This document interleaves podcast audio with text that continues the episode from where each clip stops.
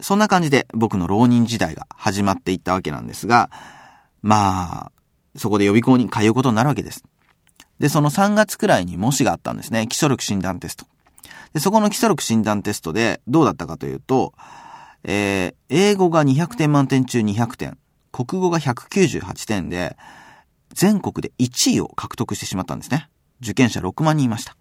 まあ、その6万人中1位っていうのが今、本の帯にもなってるんですけども、まあこの6万人中1位っていうのは僕にとってはまあ地獄の思い出でもあるんですけど、なぜ地獄の思い出かというとですね、その6万人というのは全国の予備校生だけが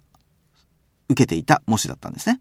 高3生は受けてはいけない。新興左遷ではなくて、浪人生だけを対象にした模試だったんです。で、そこで、いきなり予備校の1回目の授業で、英語の先生が言いました。お前ら、この模試の成績なんか気にすんじゃないぞと。この成績っていうのは、今、入試直後という3月、この3月の時期に行われている試験なんだと。だから落ちたやつの中で成績が決まっている。だから、この落ちたやつの中で一番のやつというのはどういうやつかというと、日本で一番勝負弱いやつなんだと。一番合格に近いにもかかわらず落ちているから。こういうやつにだけはなるなよっていうふうに予備校の先生が言ったところ、もう会場中大爆笑になりまして、なので、僕、その時にですね、日本で一番勝負弱い男という称号を得たということですね。もう本当に悲しくなりました。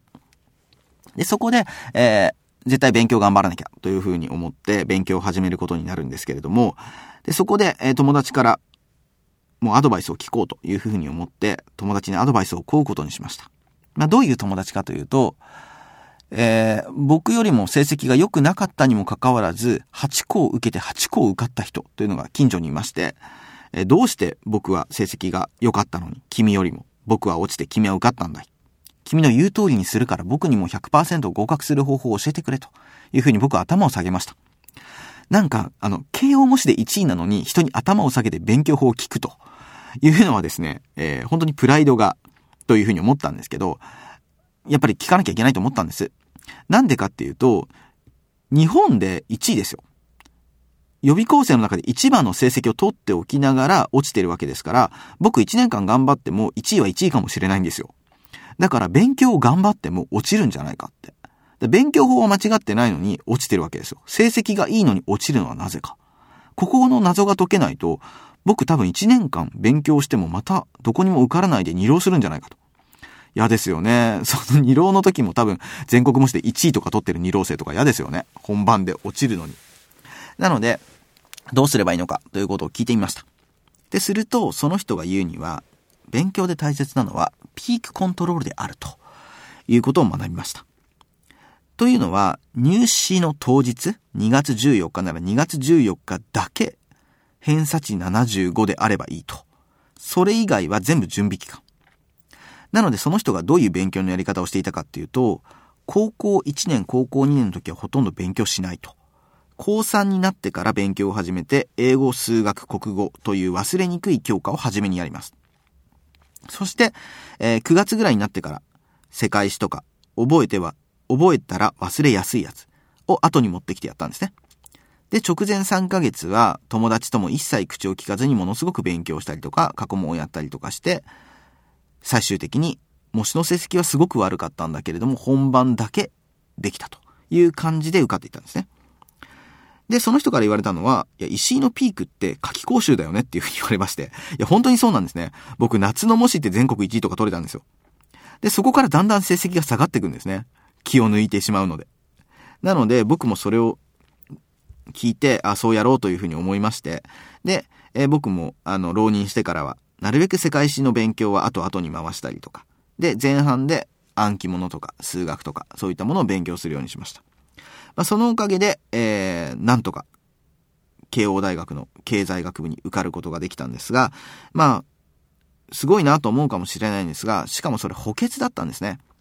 補欠が ABCDEFGHI まで発表されて、G まで合格。で、僕補欠 G だったんですね。なので、全国模試で慶応模試1位だったにもかかわらず、現役の時は落ちて、浪人の時は全然慶応模試とか、模試に全然照準合わせなかったので、模試の成績は悪かったんですけど、実際には微力欠で受かったというような感じです。あと、浪人時代に何をしていたかというと、女の子と一言も口聞かない計画というのを実行を達成しまして、これがやっぱり一番良かったですね。で、やっぱり、あの、すでに受かった友達とかから、1年間女の子と口を聞かなければ絶対に受かるよ、どんな大学でもっていうふうに言われて、確かにそうだよねっていう話をして、で、僕はそれをやることにして、すいません、この席空いてますか？っていう言葉以外は一切書けないというようなことをしました。そのおかげで、えー、ものすごく勉強に集中することができたので、良かったなというふうに思ってます。まあ人生でこうやって頑張るっていう時は必要だと思うんですね。なのでそれが僕にとっては浪人時代が人生で一番頑張ったんじゃないかなというくらいに努力をしてました。まあ、これだけ努力をすれば受かるよね。しかも、えー、1秒勉強法という感じで、効率は最大ですから、最大の効率でこれだけ勉強したと。まあ、それなのでなんとか受かったと。勝負弱い僕でも。というのが僕の浪人時代ですね。とにかく勉強をめちゃめちゃすることによって、しかもすごく効率よくする。そのことによって成績をどんどん上げていって負けなくなる。というような浪人時代を過ごしていました。まあ、では、まあ、こんな、え、勉強ばかり中学高校浪人としてきた僕が大学時代に入ってどうなっていったのかということをこの後お話しします。